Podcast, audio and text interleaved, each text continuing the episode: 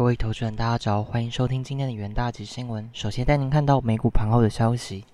美国十月份生产者价格指数 PPI 增速低于预期，反映美国通膨降温的迹象。美股主指周二开高走高，然而尾盘时段传出俄罗斯飞弹进入波兰造成伤亡的消息，美股一度翻黑，随后小幅回升，四大指数中场收红。道琼指数微涨五十六点，标普指数收高超零点八 percent，纳斯达克指数升逾一点四 percent。股神加持下，台积电 ADR 暴涨逾十 percent，引领非半指数大涨超过三 percent。数据方面，美国月份生产者物价指数年增率降至八 percent，低于市场预期的八点三 percent，也低于九月的八点四 percent，通膨放缓迹象再度浮现。市场解读联准会可能因此放缓升息脚步。费城联准银行总裁哈克周二也支持此观点，希望联准会放慢升息脚步。股市欢声雷动。根据芝加哥商业交易所呃的 Fed Watch 工具，交易员认为联准会十二月会上升息两码的几率从数据发布前的八十点六 percent 提高至八十五点四 percent。政经方面，俄罗斯周二对乌克兰全境大城。和能源基础设施发动最猛烈的飞弹攻击。美国情报官员透露，这波大规模的飞弹袭击有部分俄罗斯导弹进入北约成员国波兰东部，造成两人死亡。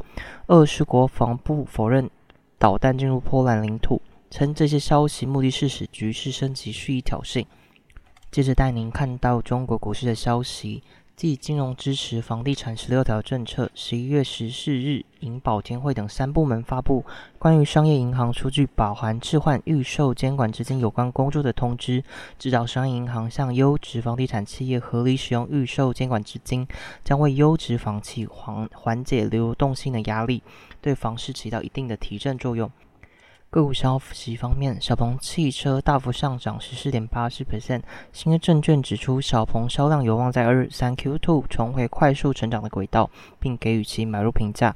此外，二 Q 四公司高端智慧旗舰车款开启交付，预期单月的销量有望达到五千辆。展望后续，中国政府近日密集推出稳房市的政策，有助市场信心恢复，短线 H 五十持续向上迈进。接下来带您看到能源市场的新闻。原油期货价格周日摆脱早盘的跌势，收盘走高。稍早因交易者权衡石油需求前景，西德州和布兰特原油期货盘中价格下跌至三周以来最低点。供应减少迹象提供了期货价格一些支撑。国际能源署 IEA 周二示警，全球供应趋紧，新欧盟对俄罗斯石油禁令将于十二月初生效。美元走强也正在影响美国商品市场。包括石油和天然气。新闻报道称，俄罗斯导弹袭击北约成员国波兰，随后午盘股市波动，但初步对石油和天然气领域的影响有限。IEA 周报告指出，随着欧洲对俄罗斯原油进口的禁令和价格上限机制将生效，数周内俄罗斯石油出口量将会减少一百万桶一日。IEA 将于今年的全球石油需求预测上修十七万桶一日，达每日。九千九百八十万桶，对二零二三年预期则上调十三万桶一日，达每日一点零一四亿桶。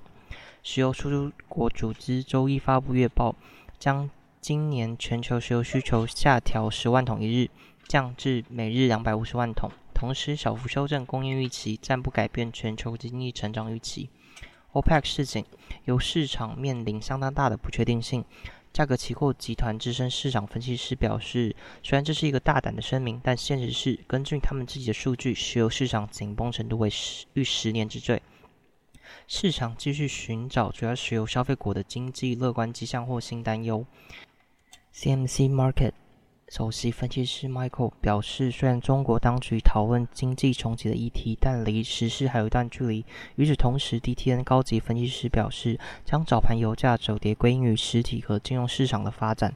美元正在接近主要技术支撑位后出现一些买盘兴趣，因为欧元正在突破长期技术阻力位，这恐证明美元正在经历的六周修正后开始要继续其长期走强的趋势。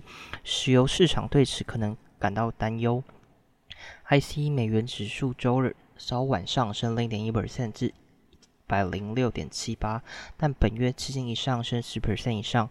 美元走强会令美元计价的大宗商品价格承压，包括石油。施耐德电器全球研究分析经理表示，本周中期焦点应该落在美国石油库存数据。他称，虽然商业原油库存最近有所增加，但这通常是以美国战略石油储备量进一步下降作为代价。能源资讯署周三上午将发布上周美国石油供应报告。呃，根据 S&P Global Commodity Insight 的调查，分析师平均预期上周美国原油供应量下降四十万桶，汽油供应量下降八十万桶，以及真六油供应下降五十万桶。接下来是三分钟听股期的部分。首先带您看到维新期货，由于俄乌战争爆发，加上欧洲市场需求下滑。居家办公需求易降温，维新二零二二年持续进行库存调整，造成营收与毛利率下滑。公司第三季仍积极调降存货，虽导致营收不如预期，但库存金额持续季减二十 percent 至三百零七亿元，调整速度优于预期。元大旗研究团队认为，受惠于积极调整库存效果显著，预期公司二零二三年获利将恢复成长。十一月数日，维新期货上涨零点四一 percent，期价延续震荡走高的格局。接下来带你看到环球金期货，环球金目前产品组合十二、八、六寸细晶圆分别占营收五十、四十跟十 percent，而且 LTA 占比分别达到。九十至九十五，七十至七八十，五十至六十 percent，整体 LTA 覆盖率达八十至八十五 percent。在狭带 LTA 优势之下，公司约在二零二三年仍有望维持成长的态势。远大企研究团队认为，环球晶在八寸与十二寸晶圆产能利用率上仍维持强劲，因车用数据中心需求仍强，有望持续推升半导体需求，产业长期发展可期。十月十五日，环球金期货上涨八点五九 percent，节假带量上涨，持续创高。接下来带您看到强势股及台积电期货。美国证券交易委员会文件书称十三 F 报告显示，二零二二年第三季，扑克夏还是会买进约六千万股的台积电 ADR，价值约十一点二亿美元。该占该基金组合比重近一点四 percent，在科技股类别中，投组比重仅次于苹果。远大研究团队认为，由于扑克下前手压住科技类股，带动市场追买力道，推升今日期价表现。十月十五日，台积电期货上涨七点八八 percent，期价跳空大涨，收长红 K。以上就是今天重点新闻，明日同一时间请持续锁定远大期新闻。谢谢各位收听，我们明日再会。